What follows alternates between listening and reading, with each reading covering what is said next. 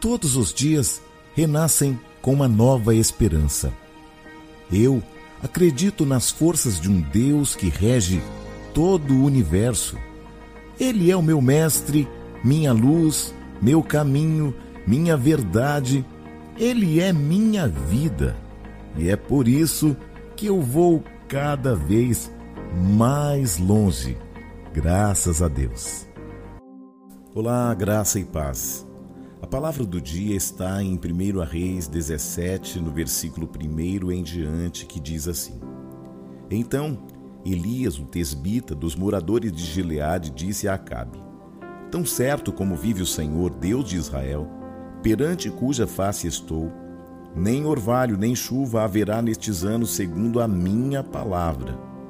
Veio a palavra do Senhor dizendo: Retira-te daqui e vai para o lado oriental esconde-te junto à torrente de Querite, fronteira do Jordão. Beberás da torrente, e ordenei aos corvos que ali mesmo te sustentam. Foi, pois, e fez segundo a palavra do Senhor. Retirou-se e habitou junto à torrente de Querite, fronteira ao Jordão. Deus é o Senhor do nosso passado, presente e futuro. Ele sabe que passamos e pelo que ainda passaremos. E por isso, ele mesmo nos prepara para aquilo que nós ainda nem sabemos, mesmo que no presente não entendamos as razões. Elias pode ter achado estranho a ordem de Deus de fazê-lo ausentar-se de tudo. Logo depois que o profeta falou diretamente com o rei. Mas Deus sabia muito bem o que viria pela frente.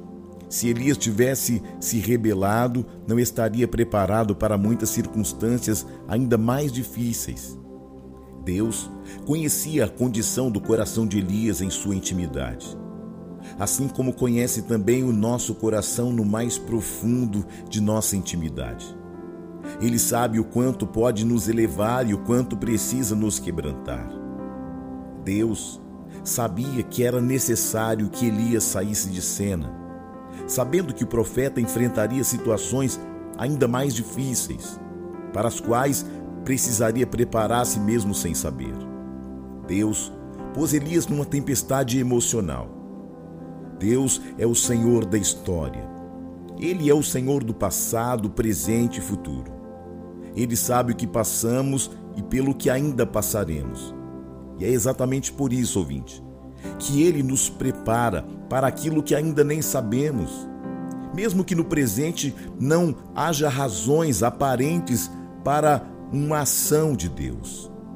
Elias pode ter achado estranho a ordem de Deus de fazê-lo ausentar-se de tudo, logo depois que ele havia falado diretamente ao rei Acabe. Mas Deus sabia muito bem o que viria pela frente. Deus sabe o que virá pela frente da sua vida, então descansa o seu coração. Se Elias tivesse rebelado, não estaria preparado para muitas circunstâncias ainda mais difíceis que hoje sabemos que ele enfrentaria. Mas Elias dependeu do Senhor e obedeceu. E por esse motivo, nas horas em que precisou estar preparado para enfrentar grandes tempestades e desafios, ele estava de fato firme o suficiente para isso. Elias foi levado ao isolamento, a fim de aprender a depender exclusivamente de Deus. Ali, em seu retiro, ele tinha uma única opção: recorrer tão somente ao Senhor. Você já passou por isso algum dia em sua vida? Já esteve em alguma situação na qual não conseguiu resolver nada que tinha em suas mãos que as coisas saíram de suas possibilidades, onde amigos ou familiares não puderam fazer nada por você, em que nenhum recurso imediato, senão a fé, poderia levá-lo a passar por aquele pedaço do caminho e chegar do outro lado. São momentos como estes que aprendemos a depender exclusivamente de Deus. Quando só há eu ou você, Deus e ninguém mais. E é nesta hora quando você é confrontado com a impossibilidade que ocorre um encontro profundo com Deus. Com Elias, aprendemos a total dependência do Senhor quando chega a tempestade. Um detalhe curioso e significativo na história deste profeta é o nome do lugar em que Deus o mandou esconder-se, próximo ao ribeiro de Querite. A palavra hebraica Querite tem dois sentidos: cortar e colocar no tamanho exato. Isto simboliza que Deus queria fazer com Elias. Deus tinha intenção de separá-lo de tudo, cortá-lo de sua missão por um tempo e moldá-lo como homem, para que então fosse ajudado, ajustado e assumisse o tamanho exato que Deus desejava que ele tivesse. O objetivo era fazer com que o profeta se encaixasse nos planos de Deus que são bons, perfeitos e agradáveis por meio da dependência. No início de 1 Reis 17, Elias é apresentado como tesbita. É curioso perceber que, ao chegar no último versículo do mesmo capítulo, ele é reconhecido como homem de Deus. Alguém cuja boca a palavra do Senhor é verdade. Se você quiser ser usado pelo Altíssimo, precisa ser cortado externamente de todo o ativismo que nos faz esquecer de quem somos e internamente para que tome a estatura e o tamanho certo nas mãos de Deus, a fim de que você se encaixe de modo perfeito aos planos dele. O único modo de alcançar esse objetivo é aprender a depender completamente dele você acha que foi agradável para Elias retirar-se do palácio, da cidade, de seu contexto, de seu conforto, de ser lançado à tempestade? É claro que Elias ficou confuso quando o córrego que servia para a sobrevivência mais básica secou-se.